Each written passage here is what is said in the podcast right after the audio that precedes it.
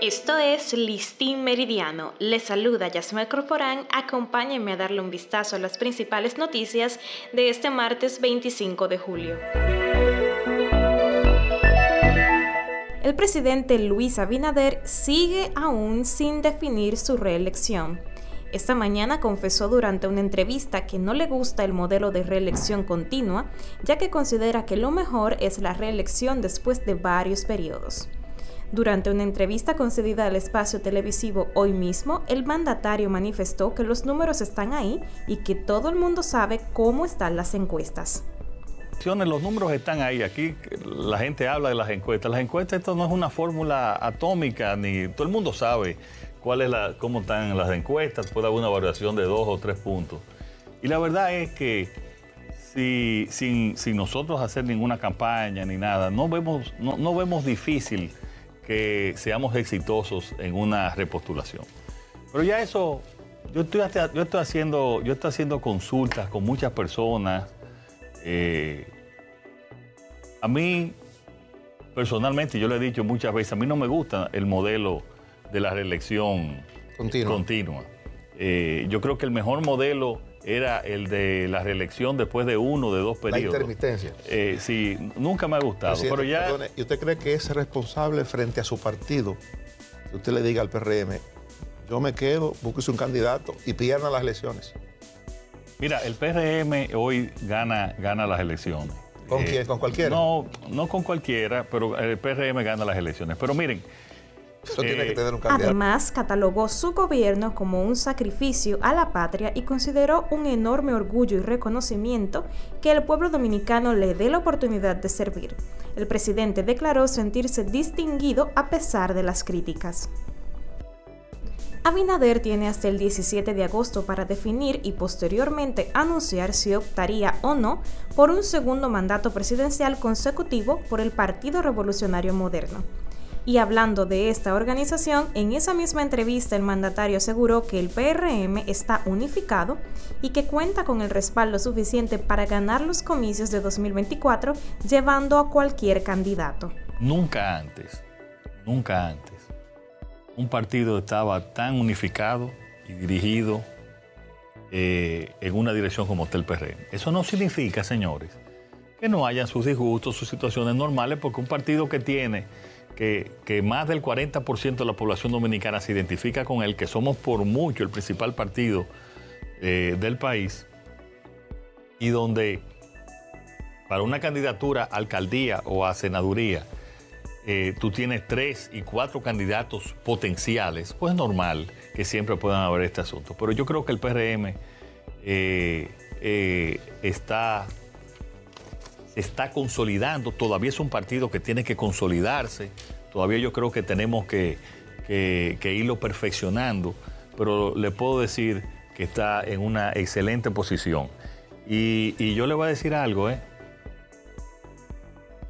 Si los números continúan como están, tanto para las elecciones municipales como para las elecciones congresuales y, obviamente también para las presidenciales, nosotros estamos viendo una victoria bastante importante, en mucha mayor proporción que la del 2020. El presidente también se mostró abierto al confesar que durante su gestión no todo ha sido color de rosa debido a que ha sufrido ataques infundados y calumnias y se ha llegado a cuestionar en sus propias palabras de dónde sacan tantas cosas.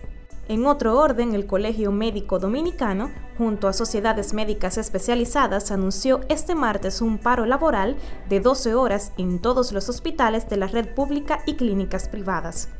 De acuerdo con Senen Cava, presidente del Colegio Médico, se han cansado de llevar diálogos con las autoridades y recibir vagas promesas durante más de cuatro meses en torno a una serie de reivindicaciones que exigen, entre las que se incluyen un nuevo plan de honorarios y mejoría de los tratos con las administradoras de riesgos de salud.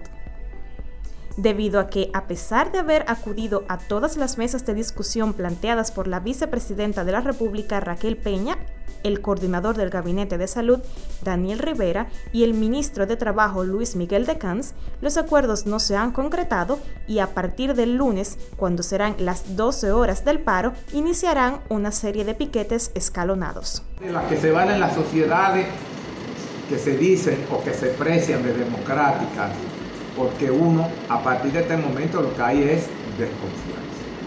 Estos paros que van a iniciar el lunes, ¿qué incluyen? ¿Se detendrán las labores? Todas las emergencias, no, eh, todos los procedimientos electivos, solamente vamos a atender las emergencias, las consultas también se van a parar, vamos a atender las emergencias y los pacientes clínicos. ¿Cuáles son los hospitales que se van a incluir en bueno, esto? Todas las instituciones del Servicio Nacional de Salud y del Ministerio y públicas y privadas.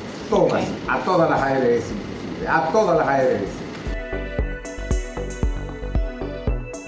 Una de las parejas consentidas del mundo urbano y de la farándula internacional puso fin a su relación.